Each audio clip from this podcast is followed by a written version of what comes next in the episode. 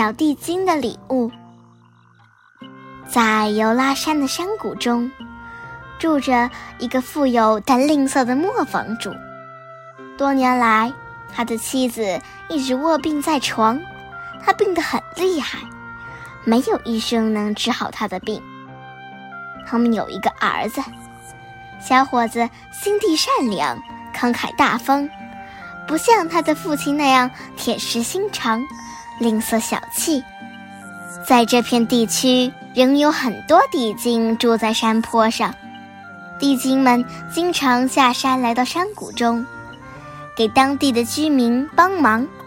他们帮着做家务、干农活。他们在马棚和田地里劳动，或去山坡放羊。有一年，小麦欠收。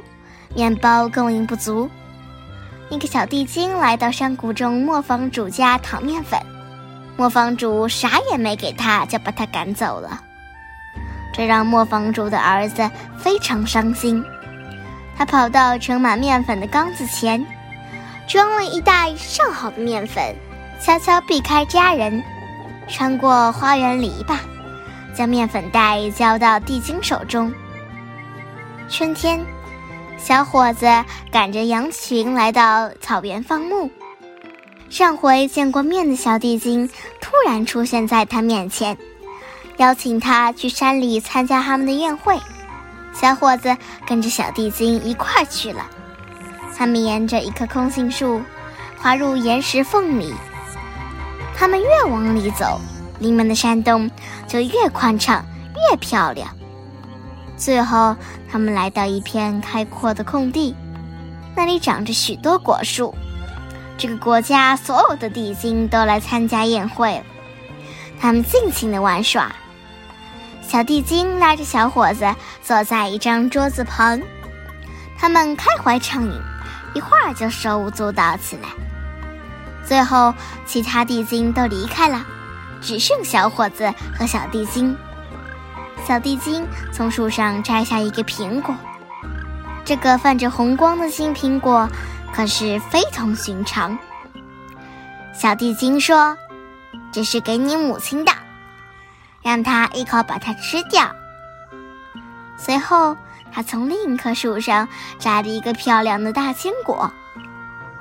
他说：“这是给你父亲的，毕竟在我最困难的时候。”是你把他的面粉给了我。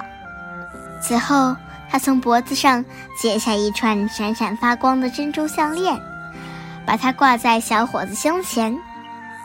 他说：“这是给你的一个小纪念品，为的是感谢你在我困难的时候帮助了我。现在听好了，按我所说的去做。你回到地面后，躺下来好好休息一下。”因为你还要走很长一段路，比你想象的还要远。话音未落，小伙子发现自己又回到那棵空心树前。他非常疲惫，四肢无力，躺在草地上，沉沉的睡了很长时间。小伙子最终回到了家，父母担心极了，因为羊群已回家。而他却不见踪影，他已经离开家七天了。他拿出了小地精送给他的礼物。母亲吃了苹果，立刻恢复了健康。父亲砸开坚果，发现里面不是核桃仁，而是两颗闪闪发光的宝石。